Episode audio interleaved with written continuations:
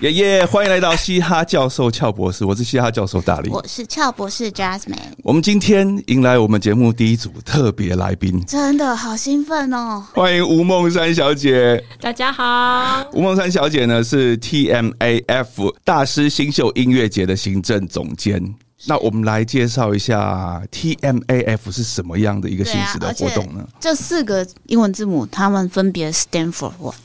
呃，我们都会叫 TMAF，就是 Taipei Music Academy and Festival，就是 TMAF 这样子。 OK 对，然后呃，我们就是台北大师新秀音乐节，它其实是一个像是我会说它是一个像教学型的音乐节。为什么说教学型呢？是因为它不只是有音乐会，它其实还有课程。那它的课程就是全球招生，第一件事情就是说，呃，我们的学员，然后不是只有在台湾，而是我们就是全球招生。你只要是学音乐的人，嗯，然后你不管在哪一国，你都可以报名。那我们是采线上报名，就是你，因为我们都会有就是就是甄选的曲目，然后你就是把它录好，然后上传，就是可以甄选这样子。诶，那这样的话，如果说讲到甄选，就是大部分人应该就会开始想，那这个就是有所谓的程度的要求。那除了程度的要求，是不是也会有年龄的要求啊、学历的要求啊之类的？其实呃，程度的要求一定会有啦，就是说，因为其实竞争真的蛮激烈的。那年龄的话，会是界定在十五岁到三十岁之间，这个 range 其实还蛮广的。啊，我们超过了，对 啊，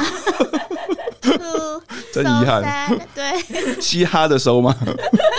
哎、可以做一些 crossover，应该不错。哦，所以是不是要有一定的程度，对不对？其实是因为其实它比较真的是走精英式的教育，就是等于是说，呃，类似呃，就是。各国的就是音乐精英们，然后他们希望它有一点类似像是一个跳板，就是因为就是说很多交响乐团不是都会有团团员啊，然后那些团员怎么样考上呃这些乐团，其实他们中间前面都要有很多的准备，是那像这样子形式的音乐节，其实就是一个他们算是很重要的准备之一。哦，等于说呃，跨进这个古典乐界，就是从业余或者是学生时代到专业中间这个跳板，你先认识这些大师，嗯，然后让他们来教你们，让他们来教你们说哦，你要你们要准备什么东西，对你们会遇到什么样的事情，对，哦，先先有一个经验值就对了，而且有点类似，像是说，其实像在国外啊，因为呃，我以前其实是在德国，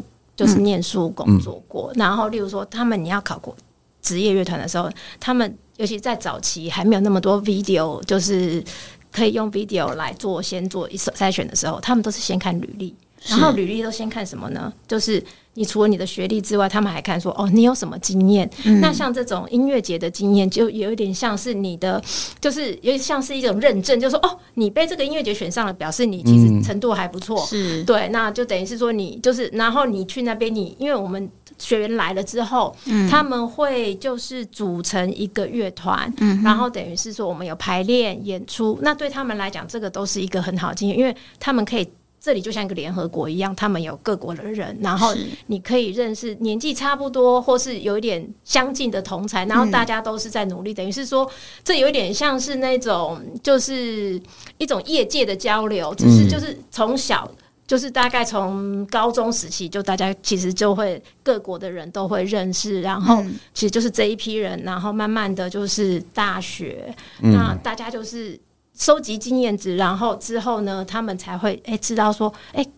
在乐团里面演奏是怎么样的一个状况，然后才有办法就是考乐团，真的是一件也是一件非常刺激的事情啊！是啊， 就是这个，我相信等一下我们另外一嗯位来宾有很多经验可以分哦，对享。啊，雅纯真的是很杨不首席，嗯，对，真的很不简单，对，因为他年纪又很轻，对啊。对，所以羡慕吗？ 啊，羡慕嫉妒恨，可以吗？杨雅纯小姐是我们台北市立交响乐团的首席哦，她是啊在哦，她现在还在，因为她刚好排练，对对对，所以她等一下就会来到我们节目中。对，好，那我们先来，我们还是先来先呃来聊个 天。 聊一下我们这一集的主题好了，对好不好？我们每一集都会设定一个主题，嗯，那我们这一集呢，我们要聊台湾音乐界的大人物们，嗯，呃，台湾音乐家，啊呃，台湾音乐界的大人物，当然音乐音乐界的界定很大啦，就比如说你的古典乐界嗯啊，像我嘻哈乐界，然后现在也跨足流行，是对，也跨足拔拉 歌。最近商制业作了歌曲， 商最近业制作歌嗯了蛮多呃商业歌曲的，对，然后还有比如说电影啊，还有是广告的音乐啊，什嗯么这些都是我们包括在里面。那我们这一集呢，我们就要聊啊、影响台湾音乐界的大人物。对，那谁先呢？我先好了，我好想先 讲、哦古典先，好了，这也不比较是契合今天主这也题 不哈。能说是古典啊，我只能说我要介绍这一位，嗯，他影响了台湾的古典，也影响了台湾的流行，嗯，就是邓啊，这就是邓宇贤。他可以说是台湾民谣之父啊，所谓的呃四月望雨，你知道这是哪四首 吗？不 知道，面壁、你就自四己季先讲红、月夜愁、望春风哦，啊、雨是那个雨夜花，分开讲都知道。 对，四月我以为你刚刚讲的是一个成语。 没有啦，就是他，他就是他，就是他的一个最经典的、最经典的四首曲子，这几乎是可以完全代表台湾的音乐。嗯，那为什么我说他其实对我来讲，有些人就是觉得他可能算是流行的，因为民谣它继续发展到就是我们流传在民间音乐，我们会把它想要归类在流行，但事实上邓宇贤他是接受很专业的音乐训练的，嗯所以他也是有古典的训练的，所以所以我觉得他其实其实你终究说到最后，音乐它根本就是，它只能说你你怎么样去呃做更后面的发展，但嗯是它其实本质它其实就是同一个嗯，对，然后所以对我来说，我觉得邓宇贤先生他就是台湾音乐史上非常重要的一个指标。哦，对，刚刚你讲的那四首就是他最重要的作品，是不是对啊，当然他还有很多非常非常动、非常非常动人的作品，但是这四首嗯就是所有台湾人听到都会觉得哎，邓邓宇贤老师还在吗？不在了。哦，他他在那个他是桃园龙潭人那边嗯有一个他的那个纪念的，呃，那叫纪念馆吧？纪念馆。对嗯对对对，哦，他是因为这年代可能离我们比较久，他是什么时候什么时候的了？什么时候？他民国民国初年啊，他是诶一九零六年出生。哦，对，然后1906他他没有他没有他嗯，他其实算是蛮早逝的。嗯，对他大概一九四，哦，算是我们爷爷，辈的人物啊。嗯嗯，哦，一了九四四解。嗯年就过世了，所以那时候才民国三十七年，对啊，就日日据时代的时候，对，他那也影是响好多人，嗯，哦，那等于是差不多有黑胶唱片的时候。差不多。然后他的那个他的音乐训练是，对，就是日日本的哦，日训式练的对，嗯对，啊跟台湾早期很多创作人是一样，是嗯所以他那时候他是去日本留学啊，嗯，了解了解。那换我来介绍，大家一定都听过他的歌啦，陈志远老师，啊，陈志远老师，嗯，他呃出生在一九五零年二月十六日，然后生生在台湾，然后流行音乐工作者、编曲家、作曲家。先后曾任飞碟唱片和风华唱片的音乐总监，然后他制作过的很多大牌啊，苏芮啊、黄莺莺、王杰、张雨生、张惠妹、范逸臣、小虎队等人的专辑。啊对对，然后他的出生呢是在校园民歌时代，嗯，对，然后二十岁的时候就参加苏芮的乐团，《一样的月光》，一样的照在新联系，听过吧？哎，这叫什么？哦听过明天，嗯，没有，我我我，这这哎，什么我我想到我今天早上练什么是作曲没错啦，天天想你，哦，天天想你，张雨生的，对对对啊对。其实刚才这些歌手都是我们小时候那些年代嘛，对不对？他比较重要的是呢，因为他在民歌时代出生，然后一开始是是帮苏芮啊、伴奏，嗯。那时候就跟着苏芮一起做他的他的专辑跟演出嘛，然后后来被一些被一些唱片公司看到，嗯然后就就找了陈志远老师去啊、去做编曲。嗯那那个时候在民歌时代的时候啊，因为很多呃素人创作歌手，他们从校园出来的，是都拿着一把吉他，对就就只有一把吉他而已。对， 所以我知道那个，哎，民歌应该很少用钢琴还是什么什么其他没乐有器，啦很那时少嘛。候就是带着走的啊。对啊，都在都在校园里面嘛，然后一把吉他就坐在教室里面就开始弹唱了。那那个时候开始有很多素人歌手，他们要呃出版自己的东西，要发唱片。那这一些帮他们发行的公司就发现哦，很多其实这些音乐里面有很多的不足。就只有一个吉他伴奏，所以就啊，陈、志远老师就是那个时候很重要的一个推手，然后他帮这些呃民歌时代的这些歌手的歌做了很多的润饰，嗯，对，然后做了很多很很多的，就把这些歌变得很漂亮，因为他作品很多啊、到现在累积，我、到了二零一一年。对他离开离开我们啊、呃为止，总共有上千首的作品，包括作曲和编曲。呃，一九七八年的时候，和好友梁鸿志、陈富明、牛大可、曹俊宏组了可登唱片。哦，可登唱片可登唱片有听过吧？嗯啊，你那个时候是不在台湾？应该不在。应该不在嗯哦。那个时候是我们很小的时候，但我讲一个东西，你们一定听过，《请说流行四十五 哈》，你们都没听 过？No，啊？真的假的啊？ 这是年代的问题吧？那呃，那个什么嘻哈大帝国有听过，舞曲大帝国有舞听曲过啊大帝国吗？我有，舞曲大帝国那个时候，你们你们大概比较比较大一点的，流行四十五是我小时候一个就是大总会就对了啦，那那个时候还是卡带嗯，卡带的形式，就是呃一个卡带，然后里面有二三十首歌，就现在最流行的，然后他们重新编曲，然后重唱，就 remix 那种。对对对，哦，我记得呃有有一些呃有一些流行四十五应该是没有重唱。等一下，等一下，为什么我们会提到流行四十五？因为可登唱片啦，哦， 好，陈志远老师最一开始组的，一九啊那个时候在一九七八年的时候，哦，OK，对对，后来哦一九八六年一一九八六年的时嗯候组的可登唱片，对，那那个时候其实呃，他你就等于买一个卡带，你就可以听到现在很多流行的歌，嗯那他把你歌全部剪在一起哦。对，所以那个在我的小时候，其实流行四组应该是我印象中，应该是我叔叔还是我姐姐他们在嗯在买的，然后你就可以听到很多。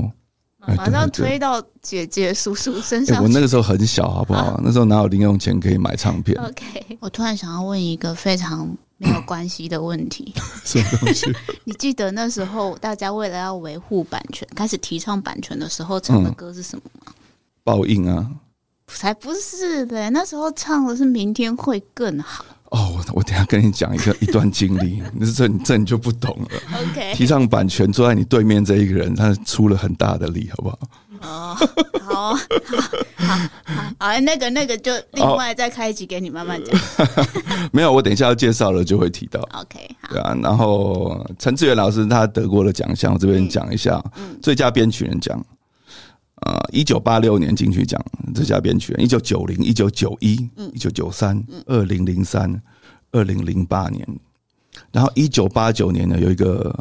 最佳编曲人这一首歌呢是大家都很熟悉的《永远不回头》。哦，对对对，当噔然噔噔噔噔，没是错这个。吗？你刚讲的明天会更好，那个也是陈志远老师编的，对，然后永远不回头，这也是陈志远老师编的，对啊，然后还有一些金马奖啊、金鼎奖啊、中国音乐风云，反正他拿过的奖项真的很多啦，对啊，大概介绍到这边，陈志远老师，他是我，嗯、因为我刚开始接触音乐，我就对编曲很有兴趣，嗯，所以我就把陈志远老师当成一个偶像在崇拜，等于是我的祖师爷， OK，祖师爷在崇拜。好，那主持也讲完之后，下一位是吴总监，要不要你先介绍一个？好啊。嗯，呃，我想要讲的是李淑德老师。嗯啊，李淑德老李师。淑德老师呢，其实被在那个台湾的古典音乐界，李淑德老师是嗯哦被称作是台湾的小提琴界的教母这样子。，那李淑德老师他真的就是很早的时候，就是就回台湾，他在呃大概呃一九。呃，就是大概一九六四年就回到台湾，然后就开始耕耘，嗯，包是括说我们现在算得到的小提琴大师们，嗯都是他的学生，包括像林兆亮老师啦，嗯胡乃元老师啊，那像苏贤达老师啊，现在那个北艺大的那个音乐学院的院长，是都是李淑德老师的学生。哇，桃李满天下这对样，，嗯而且就等于是一个很重要的推手，就是没有李叔德老师的推广之下，嗯其实台湾的古典音乐界就是的进展，就是就不会培养出这么一批嗯优秀的人才这样是子。然后他还在一九七一年的时候成立了一个中中华少年管弦乐团，也是等于是有一点像是。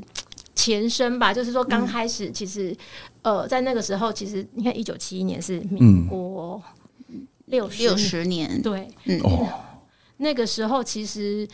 就是古典音乐，其实在台湾真的算是非常的不普遍。那嗯真很的很是洋化、很遥远的东西，刚开始要被启蒙开始， 应该是就是有点像是像邓宇贤老师这嗯样，那、那个真的就是在某一个阶级的。就对是人，嗯然后几乎都是受日式教育人才会对真的比较接触得到对。那嗯一般的人其实是真的是非常的遥远这样子。嗯，是但是就是有李淑德老师的这样子先耕耘，然后造就了像像林兆亮老师啦，然后还有胡乃元老师，那还有像就是苏元南老师，那这些这些老师们又。继续的耕耘下去，嗯就是说，然后让现在台湾就是，其实现在台湾的古典音乐是非常火药跟蓬勃发展是的，对啊，哇，他等于是一个很重要的推手就对了，对对因对为他的学生也都是在古典音乐界很杰出的老师了，对，就是现在就是也是都是重量级的，对也是祖师级、祖祖师爷哎对主级数的人对物，。没错，真的是 对，啊，哦，了解了解，哇，真的是非常重要的一个人物了。对好，哎、我们的杨首席来到现场了，对，呀，呃就啊我们在我们刚聊到一半的时候，没错，来，我们欢迎一下 杨雅纯、杨小姐、杨首席。你好，哎你可以直接出声没关系跟大家打个招呼，呃主持人好，呃，现场的听众大家好，我是杨雅纯。嗯，嗨嗨，你好，我是大力，我是 Jasmine， 那是孙 Jasmine，嗯嘻哈教授俏博士。对， 好俏博士是他的主意啊，哎、我们耳机可以戴着。那我们就，哎、其实我们刚刚也聊了二十分钟了。是对，那我的主题等一下再来介绍好了，好啊啊我怕等一下时间不够， OK，因为我们今天录音室时间比较比较赶。对， OK，我们就来，我们继续再聊，再来聊一下我们的音乐节好了，是好不好？我们回到我们的音乐节。嗯，那呃，刚才我们那个杨雅纯啊，杨杨首席来到我们现场哦，对，我们就先来访问一下他好了。好好好，好啊，那呃，杨杨小姐，你可不可以先介绍一下你自己？嗯、我是目前是台北市立交响乐团首席。那嗯同样的，我也是呃 TMF 台北新秀大师音乐节的算是钱学员。前学员，对对。哦，哎、那其实才啊、呃前几年的事情而已，前是不几是年？的事情，呃，我参加了，我从第一届开始，然后中间去呃一直到就第三那一届，我缺席，剩下我都在。哦，哇塞，资深学员每一届都在的。对，基本上是哦三朝元老，哦三朝元老哦哦，，所以音乐节到现在是第三届，嗯，没有第四届呃第五届，呃今年要第五届哦第五届嗯然后我们有四届呃，前面四届嘛，那因为有一年是刚好到旧金山，所以雅纯没来之外，那其他三年他都有来。哦，所以这个音乐节除了在台湾之外，还有在呃旧金山。嗯、也不是，因为呃，在旧金山那一年是很特别，因为。呃，从二零二零年，我们就是在疫情疫的情笼啊对笼罩之下，嗯然后呢，所以其实因为就像我刚刚讲的，这是一个要全世界的人都来台湾，嗯，然后一起就是上课、演出、排练的，这个不是就是在那时候讲的群聚吗？嗯，对，所以呢，哦，所以台湾没办法做这件事，其实二零二零年的时候，我们那时候后来其实有办成，但是那时候就有缩小规模，因为那时候其实大部分外国人是进不来的，嗯对，对，所以那时候只有。呃，让老师去办签证，然后学员就只有台湾学员。哦，对，然后到二零二一，本来想说，哎，台湾好像守的还不错，就到五月的时候突然三嗯级都爆警戒，啊发，嗯对，然后就全部都关掉。然后那时候林老师就觉得，嗯，但是他给学员的承诺不能就是不能辜负他们，所以嗯他就想办法说，那那时候美国刚好已经开始比较嗯减缓，而且已经是有疫苗，所以他就决定说，好，那找一个可以办的地方来办对，所以就整个就是在两个月里面把它移到美国去。哇！对，所以我们大工程，对，所以后来就是那一年是很特例的，我们从台北移到了旧金山这样子。哦，嗯，对，题外话说一下，刚刚其实我们呃吴总监说到的那个林老师，应该就是林昭亮老师，对是吧？对对，就是哦我知台道湾，非常权威的一位，嗯，林兆亮老师是不是也是 TMF 的艺术呃总监，艺术总监，对，也是创办人。也是创办人对？ ？OK OK，哦，我本来以为今天他会来，哦，他刚好在美国比较忙一 点。比较遥远。好，我们继续聊一下其杨实我首们席，首席非常你非常非常年轻。那我知道，其实北市交他首席招了很多年了，对不对？然后他竟然可以一举拿下这个位置，哎，我我先问一下一一个比较智障的 问请题，说。是不是首席一定要小提琴手？对乐团首席，对，乐团首其席实乐就是团是首小提席每琴个乐器都有首对席，但是总的来说，乐团的首席应该也是因为呃小提琴这个乐器是刚好站在指挥旁边。哦，哎，你刚刚那什么表情？ 不屑哦，就是觉得啊， 这么出粗浅的问科普一题。下，科普一下。哎，我是做嘻哈的，好吧，我怎么会懂啊？可以，可以，可以，可以让你问，让你问啦。第一个问题是什么样的契机下决定开始学音乐？呃，开始学音乐的嗯话，对，从你我们从你小时候开始聊好了。应该说，呃，刚好我有一个姐姐，那她她大我六岁，所以她嗯，她小时候在学的时候，我我就会哦，我父母会带着我去旁听这样子，然后他们刚好就想说，哦，姐姐学了，那妹妹也学一下这样，哦一，路误打误撞到现在，那其其实跟 Jasmine 蛮像的哈，你们家也是从小，应该蛮多都是应该就是会觉得好像小孩子都要学乐器，嗯，然后就理所当然的这样继续走下去，然后走的不错就再继续走下去， 就是这样子。哦，跟我一样，我我小时候有学过钢琴，哦，是哦。对对，但第二节就开始逃课，对我我我其实对雅纯比较比较好奇的是，因为其实我们在小时候啊，就是呃，老师在栽培我们，或者是妈妈在陪我们一步一步往前走的时候，大部分人都有想过说，都会觉得说。终究希望你站在舞台上，可是站在舞台上的形式有很多，你可以做独奏家，也可以做呃，就是室内乐、chamber 啊，那或者是乐团。那在什么样的契机下面，你会，你突你你你你帮自己做决定说，哦，你要以乐团为这个职业的一个选择？嗯，其实从呃学琴到到现在，其实呃对于各种只要是可以可以呃演奏的机会，其实我都都都很喜欢，然后嗯会特别局限说一定要哪一种形式。但是呃，至于说为什么会有这个契机来决定呃呃以乐团作为职涯的这个主轴，我觉得。嗯非常主要的一个一大工程就是我们的台北新球大型音乐节，因为在我还是呃学生时期，我我就我就有这样子很很荣幸的机会可以参加，呃，到这么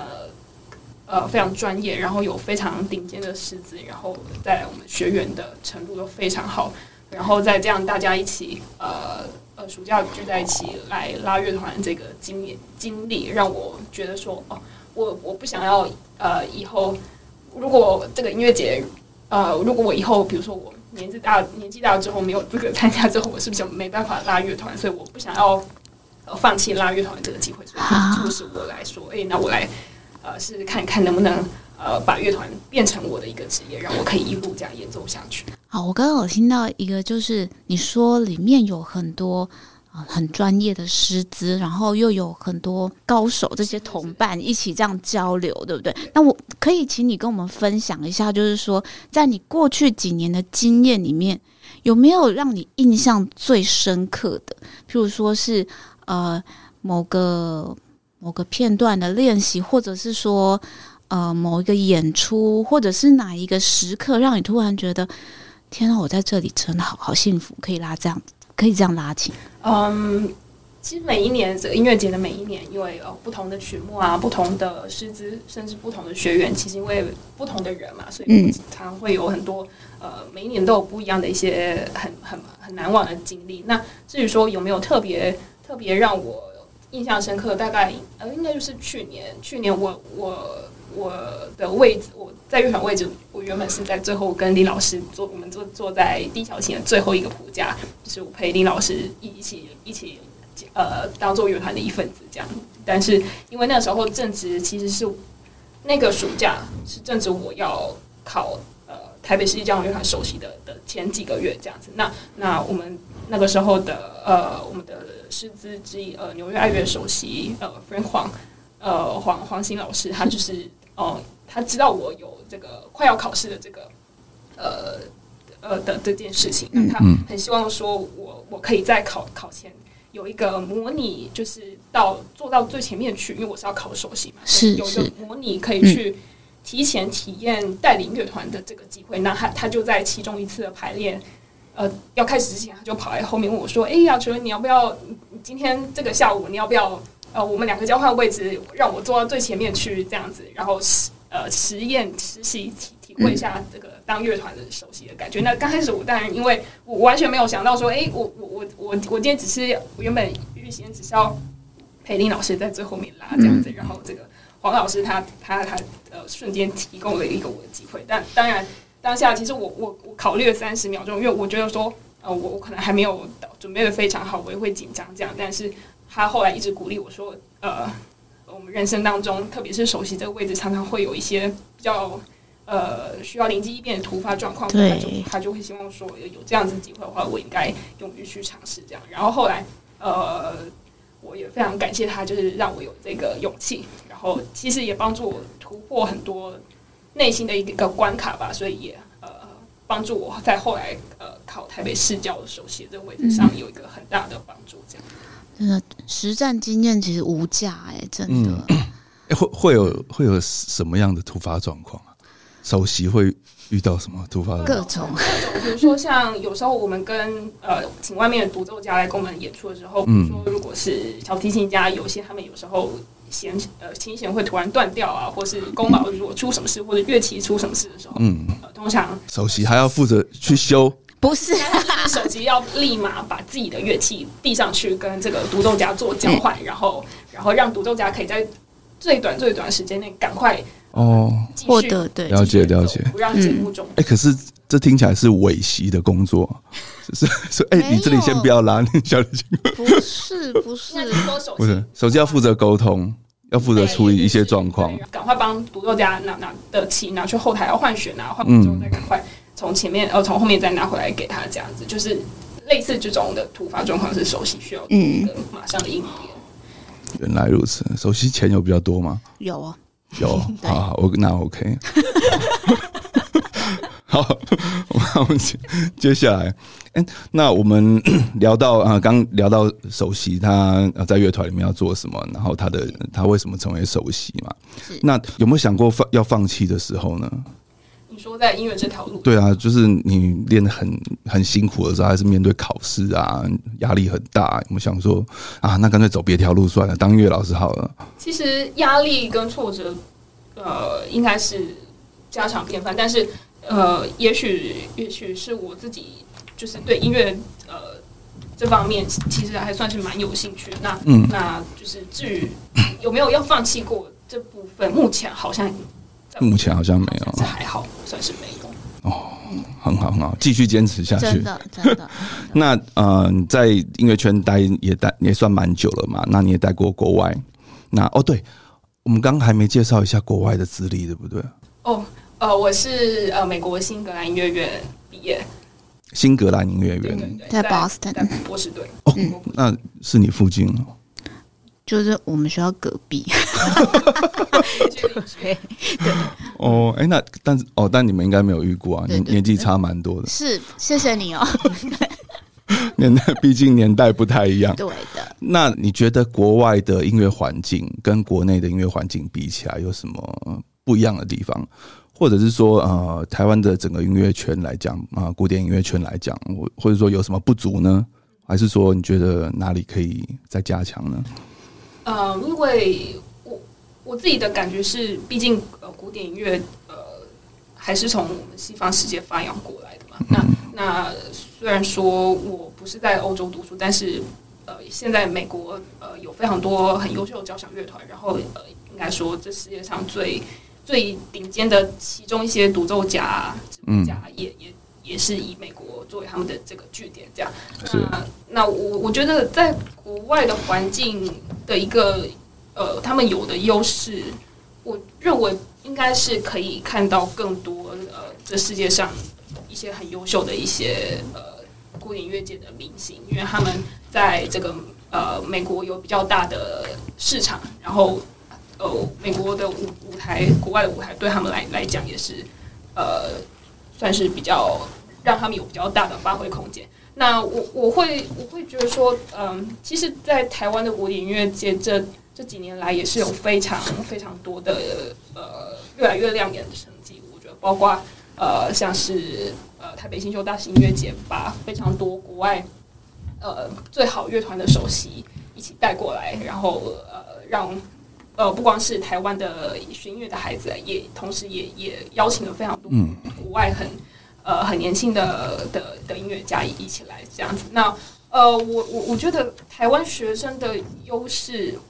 我我认为台湾学生的优势是在，也许我们从小的课业压力环境稍微比较重一点。那我觉得台湾学生的优势大概就是非常的，我觉得蛮刻苦耐劳的，可以这么说。然后其实对于呃压力的承受，我觉得呃比较耐也操比，较耐操一点。 对，那我我觉得如果这这是在一个呃，在一个比较健健康的的的心态条件下，我觉得台湾的学生有这样子的抗压性跟这样子能够磨练的这个耐力，我觉得是非常好的。嗯，那我们听到了，就是呃，音乐家的也是音乐学子本身的这个比较困难的分，哎、比较困难艰辛的路程的分享之后，我想要把焦点再移回我们的吴总监，就是啊，我们说到这个音乐节，其实啊，像国外音乐节的那个。办理啊，就是已经是行之有年，所以它历史很长，然后大家也很有这个习惯，就是哦，我们呃暑假就是各种音乐节，大家都会去呃想要参加啊什么的。但是台湾的音乐节其实说说起来，开始有这个有有这些音乐节的串起，应该说也是这十年的事情而已。那以吴总监你的经验来看，就是在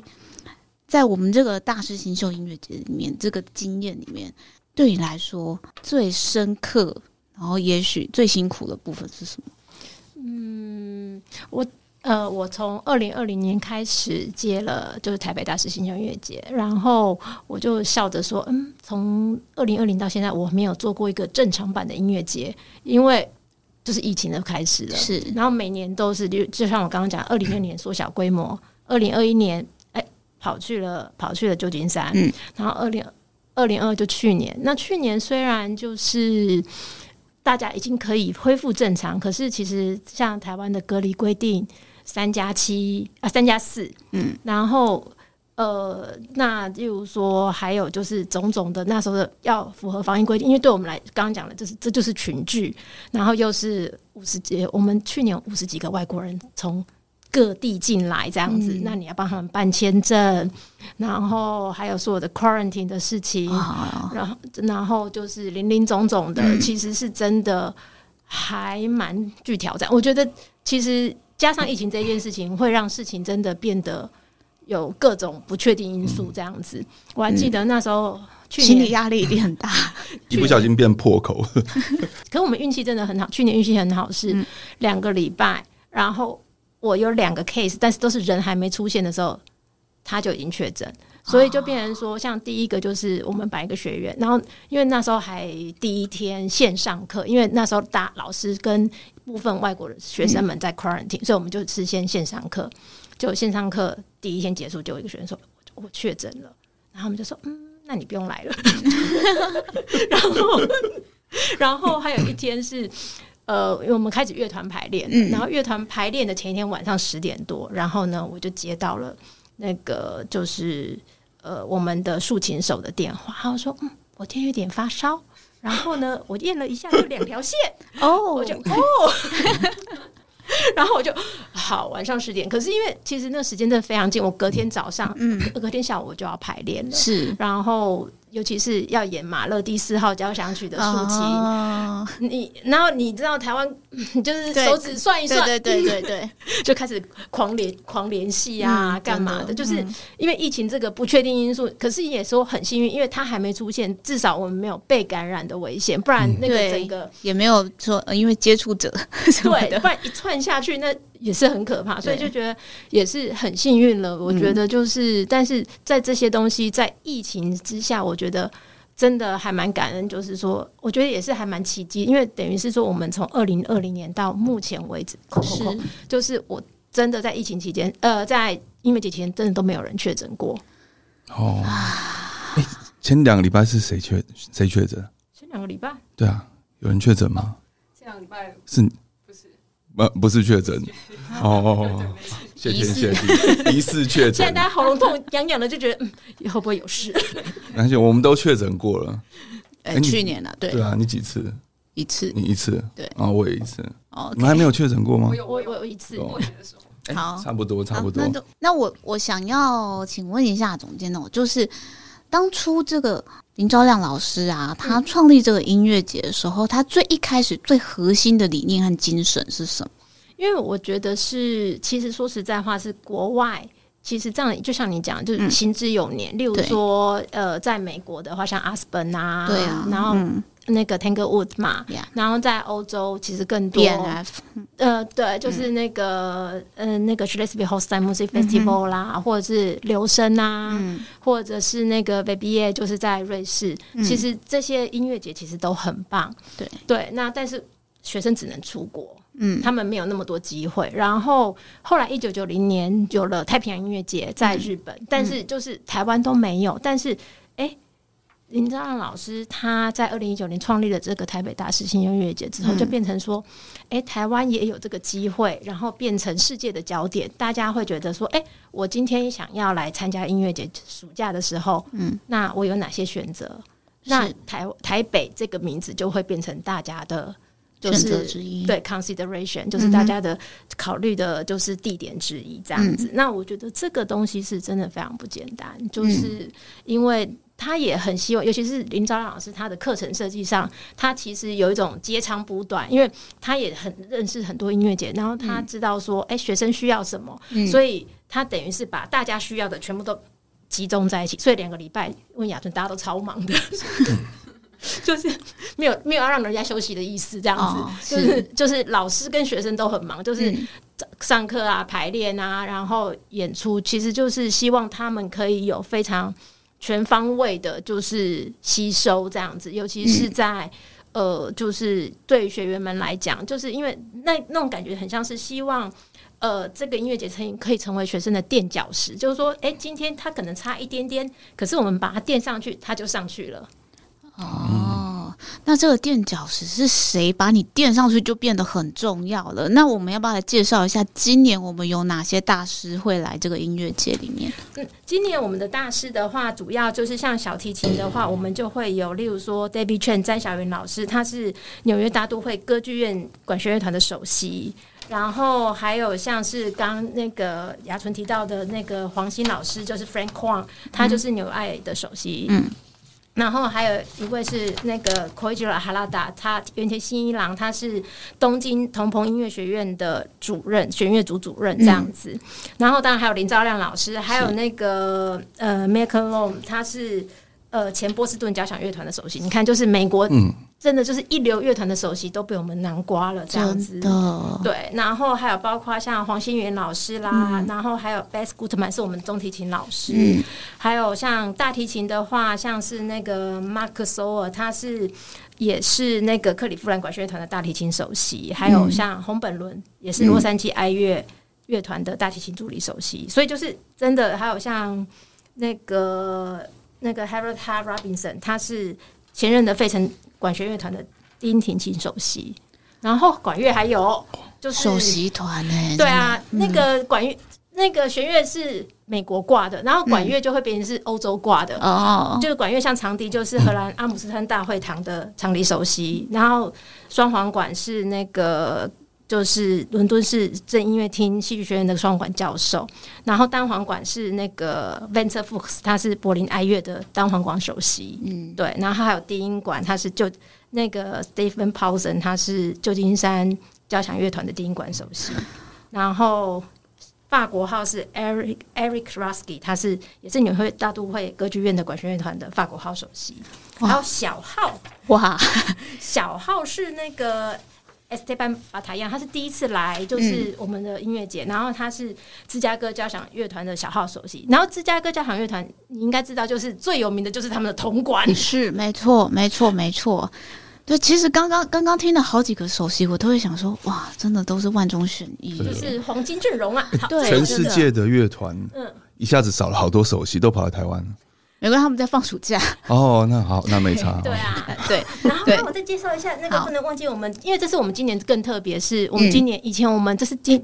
今年第一次有长号，嗯哦，对，然后他那个长号首席 Kenny 呃 Tomskin，他是底特律交响乐团的长号首席，你知道这样一串听下来非常华丽的名单，嗯，但我相信很多人跟我一样记不住，嗯，应该也是对记不住了， 但如果 如果所以他我们对嗯要去哪里看这个资讯呢？如果说我刚隐约听到，我觉得好像有很厉害的人，但我很想再搞清楚到底是谁要来，我要推荐给我身边需要的人，我应该去哪里看这个资嗯讯？呃，原则上，如果在 Google 你就打“大师新秀”或者是 TMF，、其实都可以找得到、搜寻到我们，然后就会有一些就是关于就是就找到我们官网，然后我们就会有类呃就是售票资讯。是对，那其实我们现刚好今天十二点半，哎，十二点啦，就是刚开始我们就是八月的音乐会的售票就开始了，这样子，哦在那个哦 OpenTix 上。赶快去抢，好，这个是售票。等一下，所以意思是说，如果想要参加音乐节的人，他们报名还甄选还来得及吗？明年，明年，明年的 哦，今年的已经结束了，今年已经结束，大家下明年请早。但今年要 今年要看的是巡演。对今年你可以先去听音乐会，还有一系列的巡哦去演。感受一下那个大师的魅力，对对对，那明年你就会然后非常赶快想去回。家好好练琴， 明年才可以参加音乐节。对啊，对，哎对，还有我们巡回的资讯，这些巡演的资讯也跟我们报告一下吧。呃，我们总共就是呃有六场音乐会，然后有两场音乐会是在八月三号、四号，它是在呃国家音乐厅演奏厅，然后就是它这两场其实是比较算是学生们跟老师，就是以学生为主，然后老师也会参与的那个室内乐音乐会。然后八月九号的巨星音乐会的话，就是老师们的音乐会， 哦，对，老师们也是组成了不同的室内乐的组嗯合，然后的音乐会。那再来就是十号、十二、十三，我们就分别就是老师跟学生们组成的乐团，哦，对大编制的，对，就是管弦乐团。是然后呢，我们会在呃。就是台中歌剧院，然后魏文音乐厅跟国家音乐厅，然后巡回演出。哎，哇，那今年的曲目是什么？我好好奇哦。哦，今年的话，呃，我们是以就是比较呃北欧风嗯， 就是也不一定啊，就是德国加北欧这样嗯子，像也有意大利，就是呃，我们有罗西尼的《威廉塔尔序曲》这一首，大家应该还蛮耳熟能详的。是然后还有就是亨德米亨德密特的韦伯主题交响变形，它是一个比较、呃稍微近代一点的曲子。嗯然后还有西贝流士的第二号交响曲，哦，那个是很漂亮的作品。嗯想去吗？赶快要票啊！ 哎，我们有公关票，对不对？对，我们会有还可以公关邀请票我们的听众一起去呢。对啊，对对听众们想一起去吗？对啊，想要一起去吗？哎，对啊，我他们可们以结伴哦。哎，对，我们会我们会有几张公关票，嗯，两张两张是没关系，那我可以牺牲。谢谢你哦。好，我们等一下再来公布一下我们啊、呃怎么样跟我们拿这个公关票，让我们的是听众可以去听一下这个音乐节。今天我们的节目呢，呃，非常的开心，请到吴总监还有杨首席来到我们节目，对，对，然后也帮我们介绍了这个很厉害的音乐节。那大家如果呃有有需要的话，明年可以去参加甄选。然后最重要的是，今年呢、啊，你可以去听这个音乐节音乐节的巡演。对对对，但是我们讲了这么久，就其实最重要是要再重复一次音乐节的名字，大家才知道要去哪里哈。就是呃，大家可以上网去 Google 这个去搜寻音乐节的名字是 TMAF 新大师秀新秀大师新秀音乐节，对大师新秀音乐节，这个要